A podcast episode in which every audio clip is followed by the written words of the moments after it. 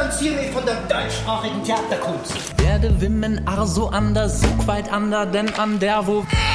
Ich wünsche mir ein Theater als sinnliche moralische Anstalt. Die Liebe wurde mir im Mutterleib schon vorenthalten. Ich distanziere mich von... Was macht Theater anderes, als Menschen vorzuzeigen, dass es anders sein kann, als es ist? Ich distanziere mich vom Distanzieren. Der Theaterpodcast von Deutschlandfunk Kultur und Nachtkritik.de. Ja, herzlich willkommen zu dieser letzten Ausgabe des Theaterpodcasts in diesem Jahr und wir distanzieren uns erstmal von gar nichts, sondern sind neugierig auf all das, was uns einfällt beim Rückblick auf dieses Jahr. Herzlich willkommen, sagen Elena Philipp und Susanne Burkhardt. Und da auch bei uns 19 Grad Pflicht sind in den Räumen, haben wir uns gedacht, wir holen uns mal einen Gast ins Studio. Dann ist es ein bisschen kuscheliger und ein bisschen wärmer. Und bei uns ist heute Shirin Sochi Travalla. Herzlich willkommen. Ja, vielen Dank für die Einladung. Shirin war von 2016 bis 2020 in der Jury des Berliner Theatertreffens. Sie ist freie Kritikerin und seit 2020 gehört sie dem Frankfurter Theaterbeirat an. Und äh, worüber sprechen wir in dieser Ausgabe? Wir haben uns überlegt, was macht das Theaterjahr 2022 aus? Und da sind wir so auf ein paar Sachen gekommen. Natürlich all die Dramen, die sich in der Welt abspielen, spiegeln sich irgendwie auch im Theater. Wie das funktioniert, darüber werden wir sicherlich sprechen. Wir werden über unsere persönlichen Highlights sprechen.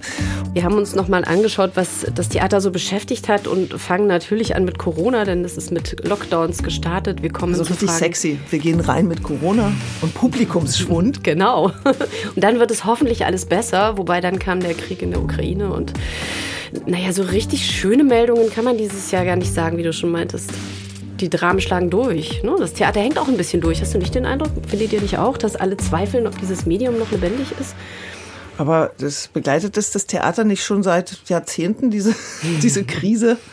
Das würde ich auch sagen. Also, dass es noch lebendig ist, da würde ich gar nicht sagen, dass es da so viele Zweifel, sondern es wären dann wirklich diese Themen, ob man diese großen Häuser noch füllen kann. Aber dazu kommen wir ja noch. Stichwort Publikumsschwund, genau. Und wir sprechen natürlich auch über das, was wir gesehen haben. Das wird natürlich sehr subjektiv sein, weil wir beide, Elena, wir sind hier in Berlin. Wir kommen hier gar nicht raus aus der Stadt und sehen halt hauptsächlich Produktionen aus Berlin oder eben mal zum Theatertreffen oder bei anderen Festivals andere Produktionen. Shirin, du siehst wahrscheinlich mehr so Produktionen, die im Raum Hessen gezeigt Mhm, werden. Und weil das ja ganz schön einseitig ist, haben wir auch noch ein paar Leute befragt, die woanders Theater machen. Unter anderem Volker Lösch, Claudia Bauer, Florentina Holzinger, na, die ja auch wieder in Berlin ist. Aber äh, die kommen auch hier zu Wort in dieser Ausgabe. Und womit legen wir los? Publikumsschwund. Da ist es wieder, dieses Wort. Was ist passiert? Warum schwindet das Publikum? Ja, die Corona ist natürlich, jetzt kommt das C-Wort zum P-Wort hinzu. Corona ist natürlich irgendwie ein ganz großer Auslöser. Es gibt offenbar immer noch Menschen, die Angst haben, sich zu infizieren oder die ihre Gewohnheiten geändert haben. Also Netflix auf dem Sofa statt Theater im Samtsessel. Das ist, glaube ich, ein ganz großer Grund, den man immer wieder hört. Shirin, was hast du beobachtet? Was ist hier so Ja, ich glaube, dass, also was viele beobachtet haben, dass es eben nicht nur einen Grund gibt. Also auch, dass die Leute mehr Angst haben, weiß ich immer gar nicht, ob das wirklich stimmt, ob die das wirklich sagen. Ich glaube auch eher, dass sich die Gewohnheiten äh, geändert haben, dass das wirklich ja kuschelig ist zu Hause auf dem Sofa und viele der Leute, die halt gerade regelmäßig ins Theater gehen oder auch ein Theaterabo haben, ja auch vielleicht sehr schön wohnen. Das könnte ja oft parallel gehen und die haben sich jetzt zu Hause da irgendwie gut eingerichtet. Und dann ist auch vielleicht äh, sowas wie ein Abo nicht mehr so richtig zeitgemäß. Also äh, ich persönlich wollte das, glaube ich, auch nicht haben. Ich habe das auch gern, dass ich mich am Tag vielleicht entscheide, ob ich abends ins Theater gehe.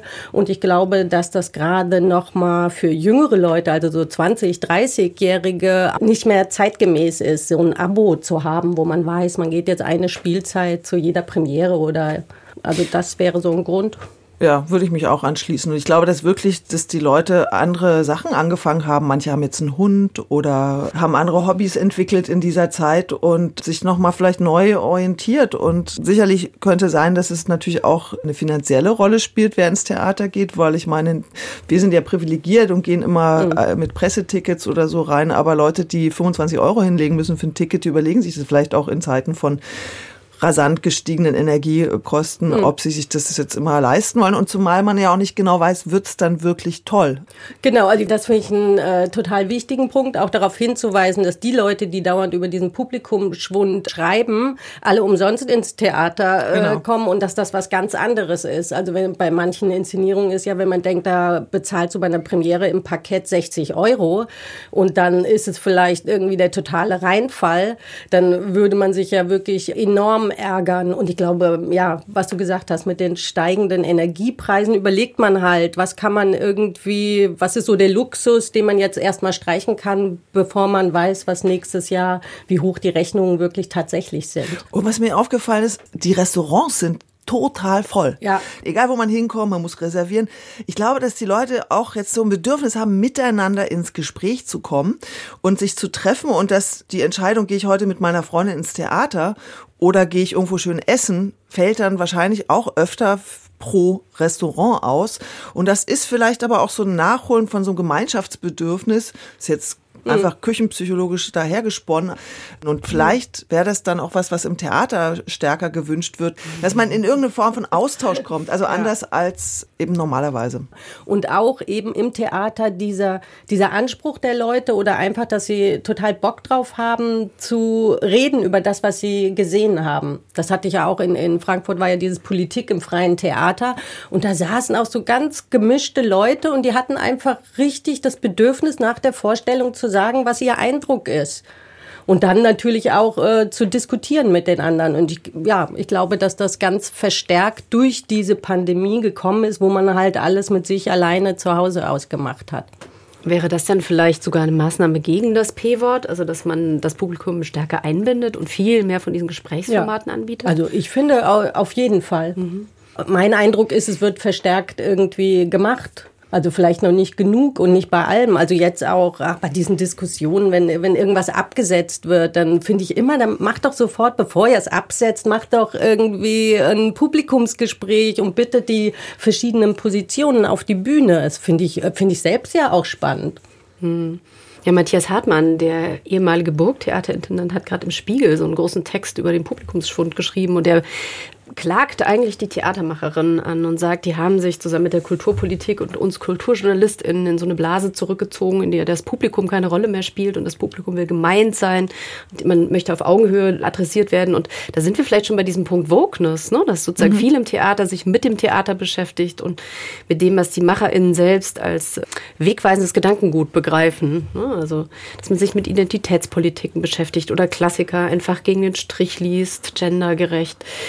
Das war in diesem Jahr doch auch ein ganz großes Thema, oder? Dass ähm, es da auch viel Stunk gab und man sagt, das Theater kreist um sich selbst und äh, um die Diskurse. Also mich nervt das irgendwie, die ganze Debatte auch darum, weil, weil man es den Theatern auch nicht generell vorwerfen kann. Also in der Stadt, in der ich lebe, ist das Theater null Vogue. Wiesbaden nochmal? Ja, mhm. ist überhaupt nicht Vogue. Und ich finde, wenn man sich das übersetzt und sagt, das heißt, äh, dass man wach ist, dann denke ich, das wäre doch die Aufgabe eines Theaters. Also für was bezahlen wir das in jeder Stadt, wenn sie diese Aufgabe nicht erfüllen? Und was mich so besonders an der Diskussion genervt hat, war ja, dass man diesen Begriff Wokeness mit dem Publikum schwung Bund zusammengebracht hat. Ja. Und das finde ich richtig, also es ist einfach Bullshit, das stimmt nicht.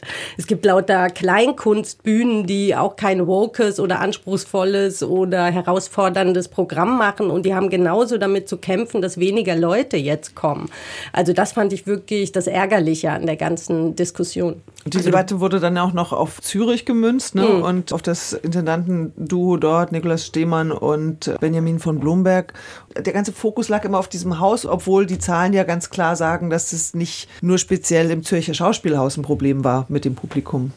Genau, das war so diese 60-Prozent-Grenze, ne, die, in der sehr viele Häuser dann entlang geschrammt sind, die vorher mal 90 Prozent Auslastung hatten. Das Heereburg-Theater, ne, mhm. das nie Probleme hatte, Karten zu verkaufen. Oder das Theatertreffen, wo die Leute früher irgendwie sich am Tag zuvor angestellt haben, damit sie beim Ticketverkauf vielleicht noch eine Karte erhaschen. Das ist ja unvorstellbar derzeit, wo man sich einfach durchklickt und noch sehr, sehr viele Kontingente übrig sind. Also es gab ein ganz interessantes Interview mit Thomas Kratzer, dem Leiter des Rabenhoftheaters in Wien, der gesagt hat, in den vergangenen Jahrzehnten Jahrzehnten ist das Publikum nirgends mehr geworden. Also es ist sozusagen ein Abwärtstrend, der sich so durchsetzt. Es gab ja neulich so einen Kritikerkongress in Bonn und danach in Berlin. Und da gab es eine These von Christine Wahl, die wir uns von ihr nochmal haben genauer erläutern lassen.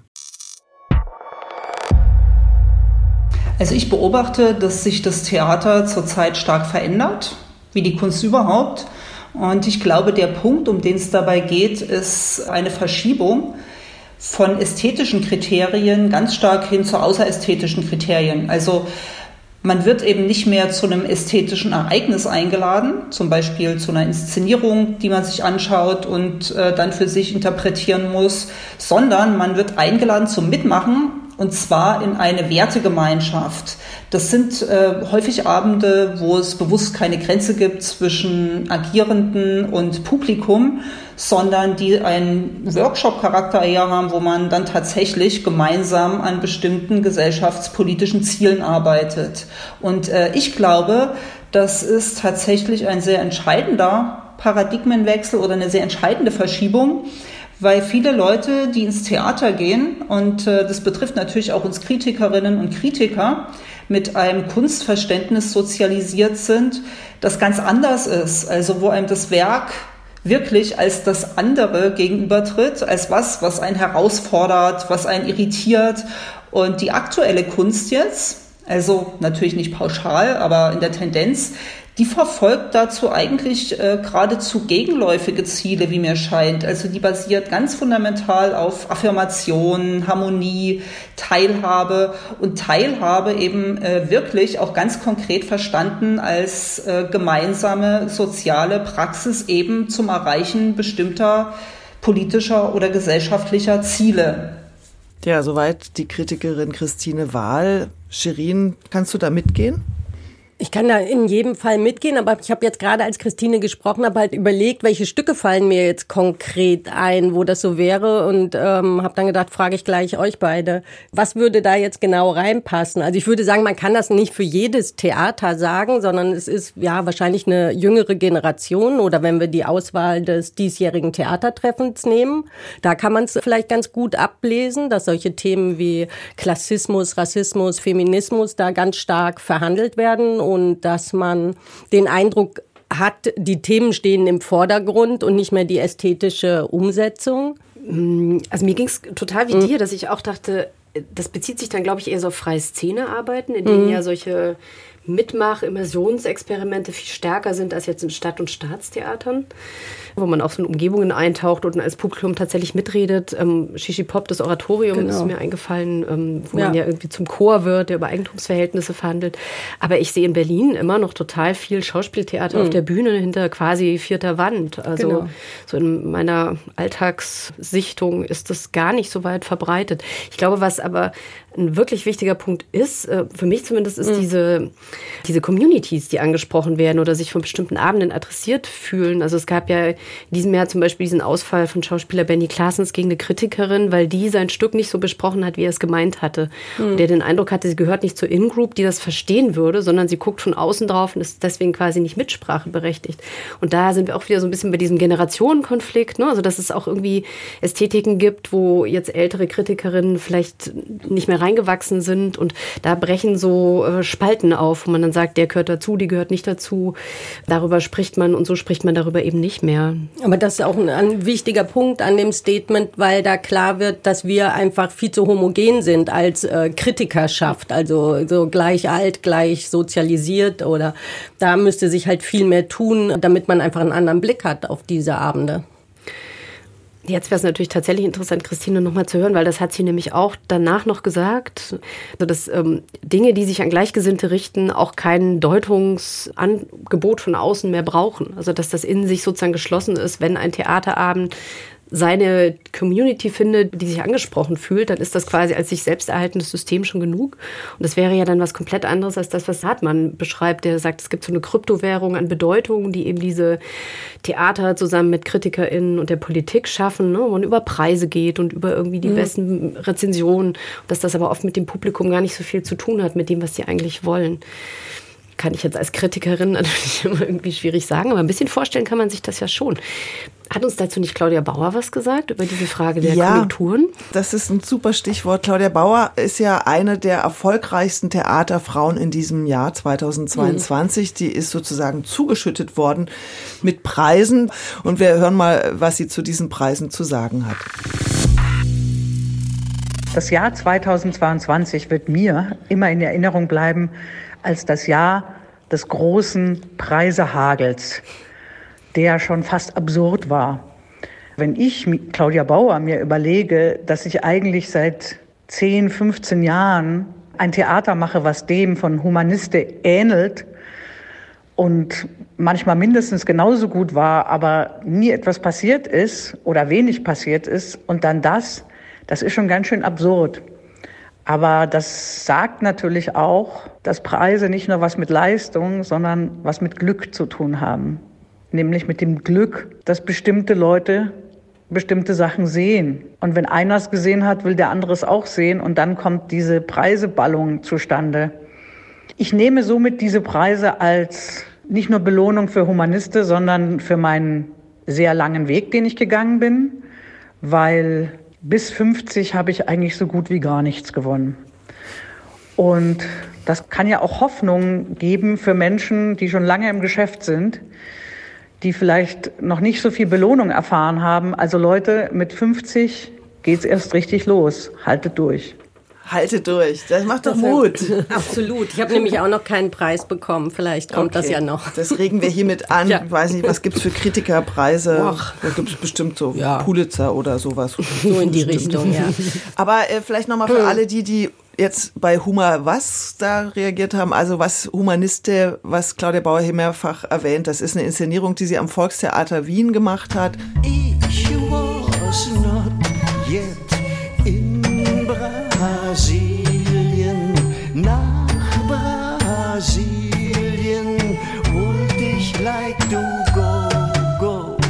ein Ernst Jandl, Friederike Mayröcker Abend, der zum Theatertreffen eingeladen war, weswegen wir das wahrscheinlich alle gesehen haben, oder? Mhm. Okay, du nicht, Elena, ist nicht schlimm. Man muss nicht alles kennen. Aber ich kann sagen, das war zum Beispiel, um jetzt mal vorzugreifen, eines meiner schönsten Theaterabende. Humaniste ist so witzig und es hat alles das, was man eigentlich sich vom Theater wünscht. Es hat starke Texte, es hat tolle Schauspieler, es hat unglaublich witzige Spielszenen und es verhandelt etwas, nämlich ein Machtverhältnis zwischen einem Künstler und einer Künstlerin. Und das wird aber erst viel später so richtig klar, wenn man ausgelacht hat und wenn man da rausgeht ganz erschöpft, weil es war so toll. Es wird auch ganz viel gesungen und es gibt ganz viel Jandel Sprech. Als ich anders stehen, meine Langwitsch, will ich anders stehen, auch Langwitsch in Rio, will ich anders stehen, auch Langwitsch in Rio. Und am Ende denkt man, eigentlich eine total krasse Künstlerbeziehung und man fängt dann an, darüber nachzudenken und ich finde, damit ist ihr nämlich was gelungen, was mir persönlich, und da sind wir jetzt doch kurz bei persönlichen Bemerkungen zum Theater, oft fehlt, nämlich, dass mir ist es oft zu vordergründig, was eigentlich verhandelt wird. Es wird mir zu schnell um die Ohren geballert und so oft habe ich das Gefühl, ich werde so ein bisschen belehrt oder aufgeklärt und das kann ich halt gar nicht leiden. Dann fühle ich mich immer so ein bisschen unterschätzt und das macht dieser Abend Humaniste, für den sie zu Recht so viele Preise bekommen hat, doch so besonders. Ja, ich, also das macht die Arbeit auch von Claudia Bauer so besonders, würde ich sagen. Sie hat jetzt überlegt die ganze Zeit, ob das dieses Jahr war oder schon im letzten, nämlich am Schauspiel Frankfurt auch wieder äh, mit Peter Licht zusammen Buñuel-Filme auf die Bühne gebracht. Also der diskrete Charme der Bourgeoisie. Es war auch also super lustig, aber total abgründig auch. Ich finde, das kann sie richtig gut. Und ähm, die haben auch vor, im nächsten Jahr, glaube ich, weiterzumachen. Dann die, Peter Licht sitzt gerade an der Fassung von Der Würgeengel auch nach Buñuel. Also Claudia Bauer und dieses, ich glaube aber es heißt Humanist Humaniste. Ja, oder sie sagt so. immer Humaniste. Ich dachte auch, dass es Humanistä heißt. Das kann man auch so schön sagen, oder? Ja. Aber dann hat sie ihr Programm, das sie sich selbst gegeben hat oder was sie sich wünscht vom Theater durchgezogen, oder? Das hat sie uns ja auch erzählt, wie Theater sein soll. Ja, das können wir jetzt mal hören. Was ich mir fürs Theater wünsche, ist vor allem mehr Sinnlichkeit, mehr Erleben, mehr Spaß nicht im Sinne von Oberflächlichkeit, weil Spaß heißt ja immer gleich, oh, das ist ja oberflächlich, das meine ich nicht.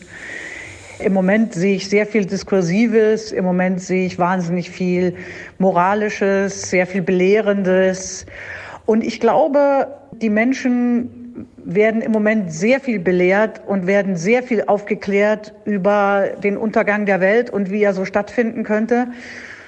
Aber wenn man auf der Bühne einen Weltuntergang zeigt, dann sollte es ein sinnlicher Weltuntergang sein und kein Moralinsaurer. Vor allem ist es wichtig, dass im Theater etwas lebt und Schauspieler spielen und meinetwegen auch singen, tanzen, Masken tragen, sich abseilen und sonstige wilde Sachen machen. Ich glaube, man möchte in ein Theater gehen, in dem man etwas erlebt, was man so schnell nicht vergisst.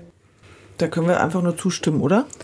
Ja, obwohl ich habe immer ein bisschen Schwierigkeiten, wenn eigentlich Leute so ganz genau wissen, was das Theater sein soll und machen muss. Ich finde, das Schöne ist ja, dass so verschiedene Sachen nebeneinander bestehen. Und für meine Begriffe, also ich lache total gern im Theater, aber ich finde es auch schön, wenn es ganz traurige Abende gibt, die dürfen auch moralinsauer sein, meinetwegen, wenn es um Weltuntergang geht. Also ich finde es immer so schwierig, wenn wir uns auf eine bestimmte Art von Theater fokussieren. Das halte ich für gar nicht notwendig. Aber ich mag das nicht, Moralisensauer. Nee? nee. Darf ich euch dann gleich mal fragen nach euren ästhetischen Highlights 2022? Also war das schon Humanistät bei dir, Susanne? Oder? Also ich finde es ja schwierig, um mit Shirin jetzt zu sprechen, mich da jetzt auf eine Produktion Aber das musst du jetzt leider. Also okay. Hast dann, du zwei dann, mitgebracht oder? Also Humanistät ist ja sowieso schon, glaube ich, von 2021 die Inszenierung wenn ich mich nicht täusche. Das kann sein im Dezember oder so, ne? Ja, ja. weil ah. beim Theatertreffen. Ja, ne? genau. Ne? Also kann ich das jetzt mal nicht. weglassen und konzentriere mich jetzt auf eine. Ich habe was gesehen, das mich wirklich total beglückt hat. Mit einer kleinen Einschränkung. Und zwar war das die neue Produktion vom Nature Theater of Oklahoma und äh, deren Produktion heißt Bird Torrido. It was paradise, a little worse for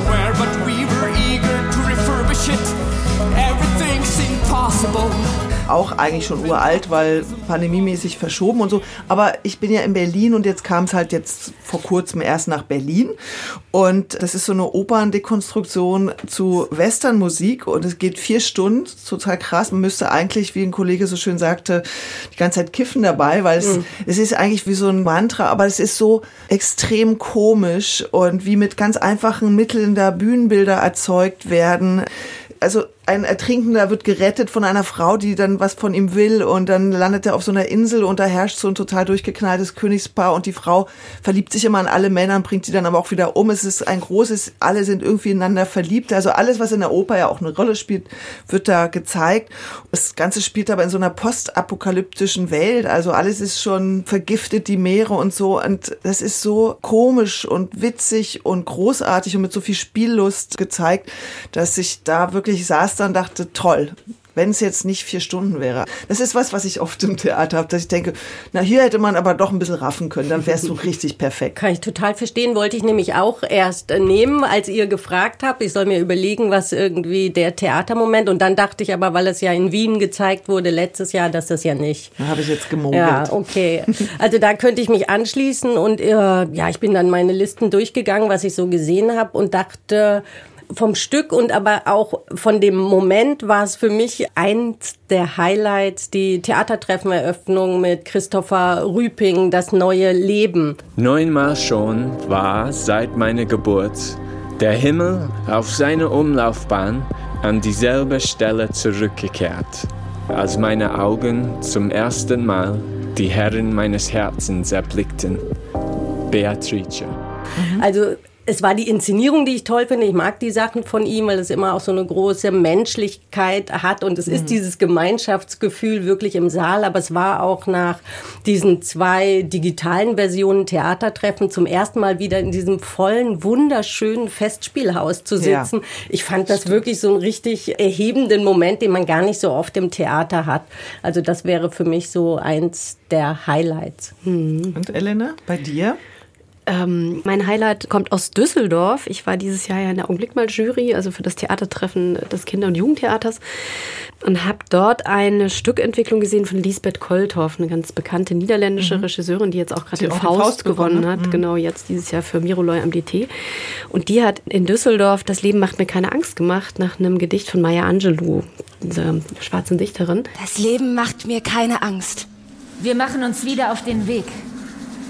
Es wird kälter und du fehlst uns. Sieben Zwerge sieht man da über die Bühne klettern, die sich auf den Weg machen, weiß nicht wohin. Die sind aufgebrochen und suchen Nummer acht, die dann offenbar Maya ist. Und haben ganz viele Abenteuer zu bestehen und müssen ihre Angst überwinden. Und das funktioniert so gut für die Kinder, die im Publikum waren. Die haben diese SchauspielerInnen geliebt und waren so richtig dran bei all diesen Szenen. Also verschiedene Formen von Angst. Angst im Dunkeln, allein einzuschlafen, Angst vor Spinnen. Also diese Szenen wurden so mhm. durchgespielt, so mit ganz knalliger Musik und bunten Farben. Und ähm, man war ganz nah dran an diesen sieben. Und zugleich war das für uns Erwachsene, aber hatte ich den Eindruck auch ganz berührend, weil es einfach so das Leben ist. Du machst dich auf den Weg, weißt nicht wohin, hast, äh, suchst das Ziel und unterwegs passieren verschiedene Fairnisse und überwindest sie und wirst dadurch irgendwie stärker. Ein ganz mutmachendes Stück Theater. Das Leben macht mir keine Angst von Lisbeth Kolthoff am jungen Düsseldorfer Schauspielhaus. Ich würde gerne auch noch eins sagen, was nicht so durchgewunken ist, schon wie Christopher Rüping, weil ich konnte mich nicht entscheiden. Und ich habe auch noch eine ganz kleine Produktion bei Politik im freien Theater gesehen. Und zwar vom Theater Marabu aus Bonn. Und das hieß ähm, die Konferenz der Vögel. Und es ging ja um den Klimawandel und alles, was wir so ändern könnten. Aber so toll und so spielerisch. Also die wenden sich eigentlich an ein junges Publikum, aber alle Erwachsenen waren auch hin und weg. Das war so ein bisschen eigentlich so das Highlight von von diesem ganzen äh, Festival. Also am Ende gibt es irgendwie, kann man nach vorne gehen und kann Stage-Diving machen und die fangen einen so auf und es ist auch wieder diese, auch so ein Gemeinschaftsgefühl. Ja, vielleicht ist das ja auch das, was Christine da äh, beschrieben hat im O-Ton, den wir gehört haben. Und damit wir nicht so alleine bleiben mit unseren Highlights des Jahres, haben wir noch eine weitere Kritikerin auch gebeten, uns ihre Highlights zu nennen. Und zwar ist das Esther Bold und die hat so im Raum Frankfurt geschaut. Für mich war 2022 ein sehr beglückendes Theaterjahr, weil ich viele Fragen, die mich gerade umtreiben, auf eine sehr schlüssige, kluge, interessante, erweiternde, teilweise auch verstörende Art und Weise auf der Bühne wiedergefunden habe. Zum Beispiel bei Rebecca Chaillon, Carte Noire nommée Désir, die die Kolonialgeschichte aus der Perspektive des Begehrens erzählt, beim Nature Theater of Oklahoma, das mit Bert Terrido, also eine ganz großartige yes. postapokalyptische Opern-Performance geschaffen hat. Bei Jopro von Aljoscha und Joanna Tischkau, die so einen ganz witzigen, aber auch erschreckenden Parforce-Ritt durch das bundesdeutsche Familienfernsehen der 1990er Jahre wagen. Bei Swoosh Lieu, der Ex Machina, das erste für mich richtig überzeugende Stück queerer Theater Science Fiction, das ich je gesehen habe und die Liste könnte weitergehen. Also ich habe richtig gute Abende gesehen dieses Jahr, die ich bestimmt nicht vergessen werde. Ich verrate jetzt nicht, bei welchem Stück Shirin nicht d'accord war. Das lassen wir offen. Gut, dass man uns hier nicht sehen ja, kann im Radio. Das stimmt. Geht es euch auch so? Also ähm, würdet ihr das auch als ein begeisterndes, beglückendes Theaterjahr abspeichern? Also ich kann zumindest sagen, dass ich hatte ja auch eine dreimonatige Auszeit. Da habe ich ja auch wirklich eine Auszeit vom Theater größtenteils genommen. Als ich dann wieder ins Theater ging, war ich sehr happy, das hast du schon gesagt, Shirin, mhm. dass da einfach die Leute wieder waren, dass die Bar offen hatte, dass man sich unterhalten konnte, dass man sich austauschen konnte. Das fand ich nämlich so wahnsinnig deprimierend, in Theaterstücke zu gehen und danach so zu verstummen, weil das gehört halt eben auch dazu, dass man danach noch draußen steht und quatscht und sich austauscht. Das fand ich toll, dass das jetzt wieder ging. Und ich habe ein paar Sachen gesehen, die ich wirklich toll fand. Zum Beispiel Thorsten Lensing hat eine neue Produktion rausgebracht, Verrückt nach Trost. Ich liebe das fast eigentlich immer, was der macht, weil das so unglaublich menschlich und warm ist und natürlich die Schauspieler oder Schauspielerinnen, mit denen er arbeitet, so extrem gut sind. Das ist eine große Freude. Ich weiß nicht, also es war jetzt kein so mega dichtes, reiches Theaterjahr vielleicht, aber ich habe sehr viele schöne Momente auch gehabt. Lustig, dass du jetzt Thorsten Lensing, weil den wollte ich noch nennen. Das sehe ich erst noch irgendwie Ende des Jahres und ich freue mich schon total drauf, weil ich glaube, da kann nicht schief gehen, weil ich die Arbeiten sehr mag, die der macht. Und ich finde auch dieses verrückt nach Trost, wenn wir hier sitzen und machen so einen Rückblick auf das Jahr 2022. Es gebe keine bessere Überschrift als verrückt nach Trost in äh, jeder Beziehung. Also, aber ob es so ein starkes Jahr, also als ich diese, so meine Notizen durchgegangen bin, habe ich jetzt eigentlich nicht so mörder viele Highlights gesehen, sondern ja, es war eher so, wie Susanne das auch beschrieben hat, dass man froh war, dass es wieder so anläuft. Das war ja auch ein bisschen, also wenn man über Theater schreibt, vielleicht ein Problem in der Kritik, dass man manchmal dachte, dass äh, die Kritiker und Kritikerinnen so ein bisschen zurückhaltend sind mit dem Kritisieren, weil alle so denken, oh, jetzt äh, ist wieder was auf der Bühne zu sehen, jetzt müssen wir es auch irgendwie so ganz schön finden oder zumindest okay. Naja, zumindest denkt man schon, das ist eine bedrohte Kunstform, dass jetzt mit den geringeren Haushalten das gekürzt und gespart werden muss, hm. wie verrückt nach diesen zwei sehr, sehr reichen Jahren, nach den Neustartjahren und so. Das ist ja jetzt auch neulich schon passiert. Ne? Der ähm, vordarstellende Künstler, der schrieb, sie sind jetzt so runtergekocht wieder, dass sie eigentlich bei der freien Szene all das, was sie an Instrumenten aufgebaut haben, wieder komplett einstampfen müssen. Also da ist ja auch viel Hektik im Betrieb, ja, viel... Absolut, ähm, ja Erwartung, dass es irgendwie nicht so weitergehen kann. Und da hast du schon recht, Shirin, dass das bestimmt irgendwie durchschlägt, ne? dass man denkt, uff, ähm, wer weiß, ob es das in der Form noch so gibt. So, jetzt wirst du so ernst, Elena. Wie, wie hast du denn dieses Theater ja erlebt?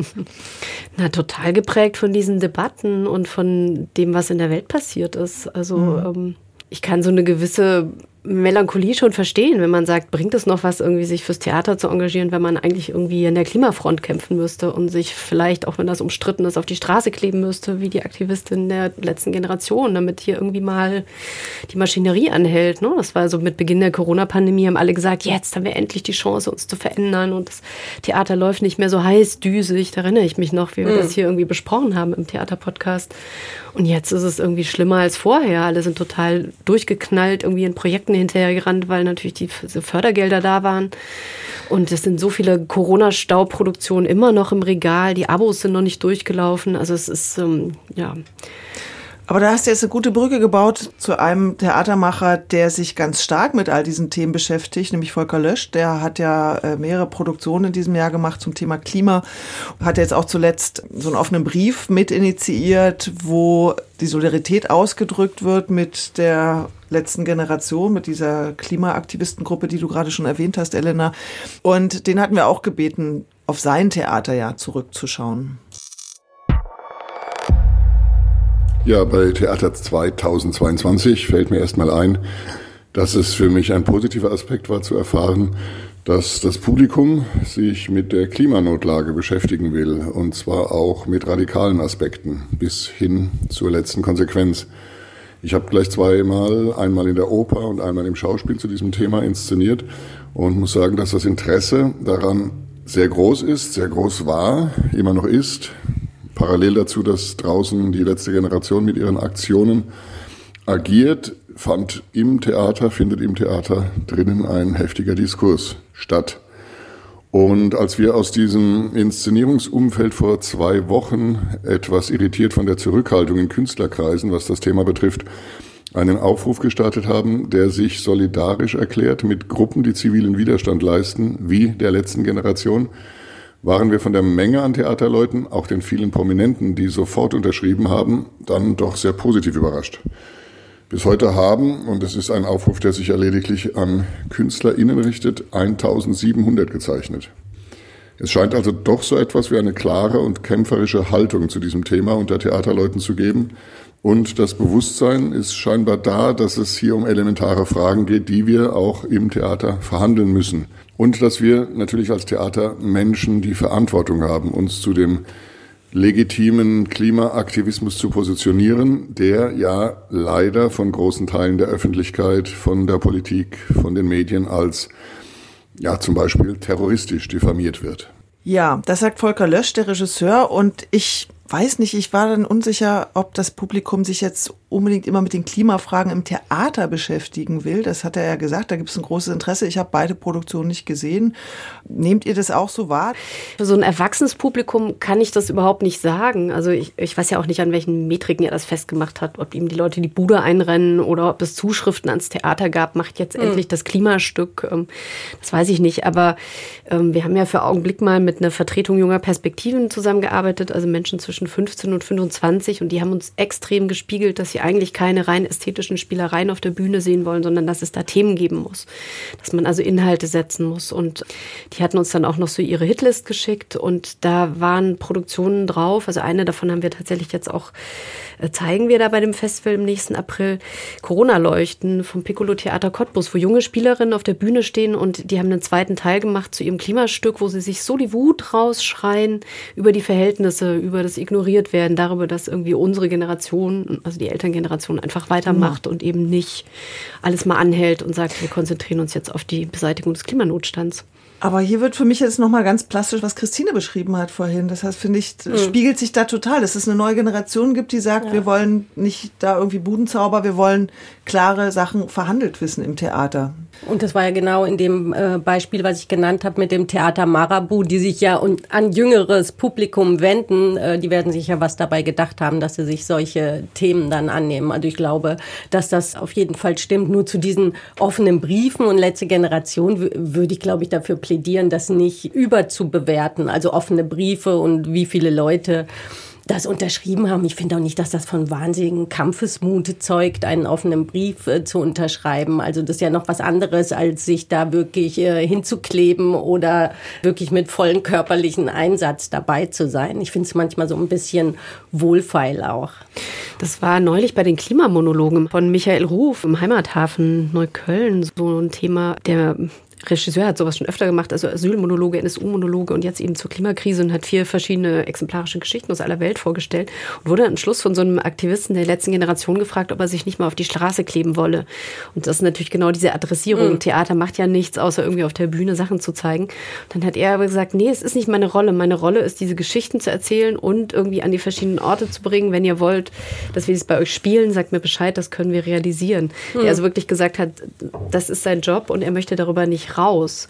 Und ähm, nur dieser moralische Zwiespalt, dass man immer predigt, das muss alles gut sein und dann wird man dran gemessen und müsste sich eigentlich auch engagieren. Ich glaube, der beschäftigt viele TheatermacherInnen extrem. Aber es gab doch einen, der mitgemacht hat, oder? Wer war das denn? War es Lothar Kittstein? Lothar Kittstein, genau, genau der, der, hat diesen, das, ja. der hat ja auch diesen Aufruf. Der hat sich Aufruf wirklich hingeklebt, ja, irgendwie, ja. Aber es gibt immer noch so, so einen Widerspruch. Also ich glaube, Michael Wolf hat das in seiner Kolumne auch auf Nachtkritik irgendwie ganz gut eingefasst, dass ja eigentlich die Aktionen der letzten Generation, man würde sich wünschen, dass die so wären, dass die auch uns total provozieren und wir sagen, die spinnen wohl oder weiß ich nicht. Oder dass sie uns irgendwie zum Nachdenken bringen. Und das tun sie, glaube ich, auf die Art, wie sie es bis jetzt machen, ja gar nicht. Weil man ja dann beruhigt ist, ja, sie machen zwar die Kunstwerke, Kunstwerke, aber den Kunstwerken passiert ja auch nichts. Und es ist immer noch in so einem Bereich, wo das zu viele Leute, die so, ich sag mal, in unserer Blase sind, einfach so abnicken können. Aber ich glaube, diese Klebestreiks sind schon noch mal was anderes. Also genau dieser Lothar mhm. Kittstein, der Autor und Dramaturg, hat darüber einen Artikel geschrieben im Neuen Deutschland und hat einfach mal so aufgezählt, was ihm bei dieser Aktion an Hass entgegengekommen ist. Und dann aber auch so schöne Momente, wo man denkt, da passiert genau diese Form von Diskussion, dass jemand fragt, was macht ihr denn da, warum macht ihr das? Und danach sagt, ah ja, ich verstehe euch, ihr habt ja eigentlich recht. Und dass ihr jetzt mich hier im Verkehr behindert, wo ja, ich zur Arbeit stimmt. muss, ist eigentlich ja. genau der richtige Punkt. Ich ja. würde jetzt weitermachen wie vorher. Ihr verhindert das und dann muss ich drüber nachdenken ob das, was ich mache, eigentlich sinnvoll ist. Und der Vorwurf Wohlfall ist natürlich immer schnell im Raum. Mhm. Man könnte ja auch sagen, ich mache halt gar nichts, dann ist es auf jeden Fall nicht Wohlfall. Ne? Also mhm. da denke ich halt, ich glaube, da war so ein Bedürfnis einfach zu sagen, die sind halt verzweifelt und das muss man vielleicht nicht alles richtig finden, wie sie es machen, aber, mhm. aber diese Verzweiflung ist doch völlig berechtigt, weil wir eigentlich mit unserem Leben den die Zukunft verbaselt haben. Das, ja? äh, absolut. Ich glaube, das war einfach nur das Bedürfnis, dann eine, eine Solidarität zu zeigen. Ich habe mich natürlich gefragt, okay, da nimmt sich die Theaterblase vielleicht auch zu wichtig, ja. weil sie nämlich letztendlich diese Ausstrahlungskraft nicht hat. Ja, nur es wäre vielleicht besser, als nur einen Brief zu unterschreiben, dass man sagt, so den nächsten Flug irgendwo hin, den streiche ich jetzt einfach mal oder irgend sowas Praktisches zu tun, als eine Unterschrift zu leisten. Und da sind die Theater, glaube ich, aber auch vermehrt dran. Also ähm, mhm. wir hatten ja diesen Energiekrisen-Podcast, da warst du gerade in deinem Sabbatical, Susanne, aber da haben uns die Engagierten von Verfolgung für Future schon sehr schön erzählt, dass langsam auch sozusagen die Top-Ebenen einsehen, dass man nicht mehr weiter wirtschaften kann wie bisher, sondern dass der Druck durch die Energiekrise so groß ist, einzusparen, dass Sachen plötzlich wieder schneller gehen. Also dass man seine Materialkreisläufe anguckt mhm. und die Stromverbrauche und so.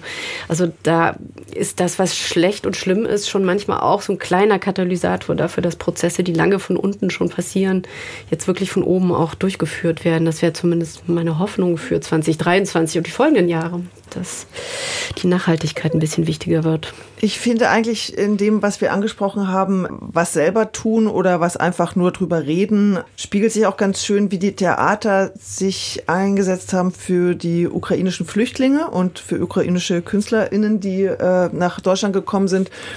Und da war ich an einem Abend in der Schaubühne und der war überschrieben mit sich waffnend gegen eine See von Plagen. Und der ukrainische Regisseur Stas Zürhoff stellte da die Frage, was ist jetzt richtig, mit der Waffe kämpfen oder Theater machen? Und ich hatte erst so ein bisschen Angst, dass es so ein Agitprop-Abend wird, der natürlich das Leid der Ukrainer und Ukrainerinnen aufzeigt. Aber es war dann doch eigentlich ein total bewegender Abend, weil er diese Frage aufgemacht hat, wer ist ein Held? Wer, das sind halt einige aus der Theatergruppe, Gruppe sind halt jetzt aktuell an der Front und sind dann auch zugeschaltet und so weiter.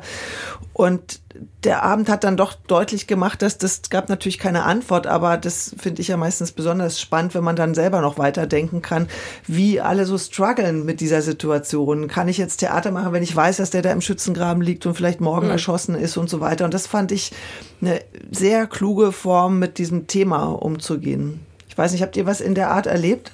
Zum Thema Ukraine, ähm, nee, habe ich auch keinen Abend. Also ich, ich komme aus dem Rhein-Main-Gebiet. Ich glaube, da ist es auch noch mal weiter weg, blöd gesagt. Aber natürlich haben die Theater ähm, bestimmt auch was gemacht, aber es ist an mir vorbeigegangen im Rhein-Main-Gebiet.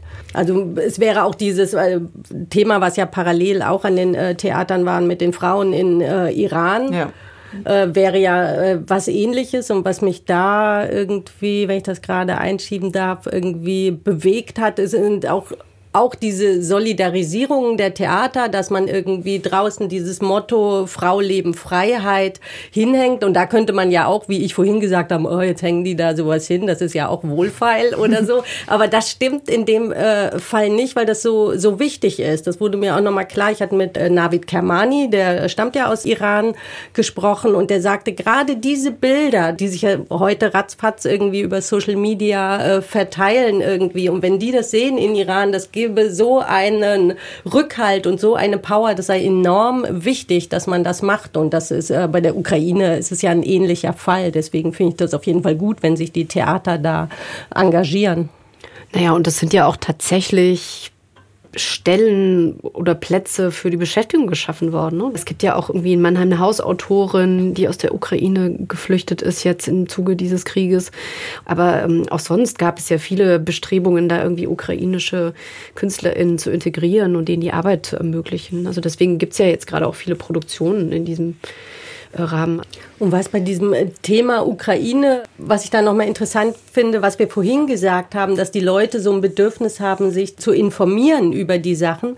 In ähm, Frankfurt am Main gibt es die sogenannten Römerberg-Gespräche. Das ist so eine ganz traditionsreiche Diskussionsveranstaltung mit vielen Prominenten und WissenschaftlerInnen, die da Auskunft geben. Und das zum Thema Ukraine. Und es findet im Schauspiel Frankfurt statt.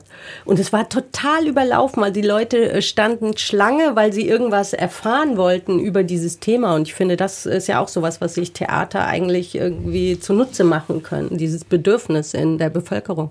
Also sind es doch die großen Gemeinschaftsorte, dem Publikumsschwund zum Trotz? Sind es gegenläufige Entwicklungen oder kommt es immer darauf an, woran sie anschließen? Ich fand ganz interessant, was Tobi Müller in dem Zusammenhang, ich glaube, auf Zeit Online geschrieben hat, weil der nicht von Publikumsschwund gesprochen hat, sondern von Publikumsschwankung.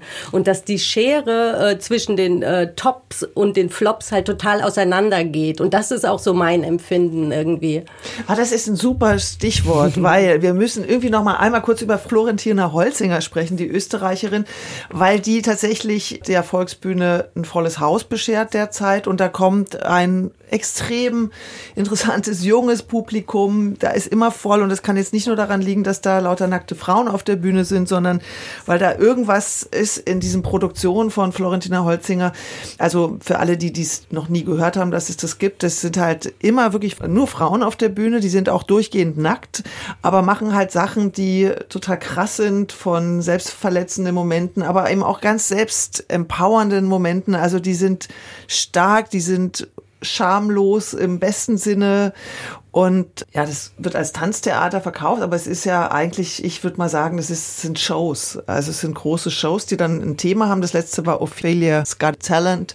Es ist wirklich was so sonst auf der Bühne nicht zu sehen ist. Und äh, auch Florentina Holzinger haben wir gefragt, wie ihr Theaterjahr war.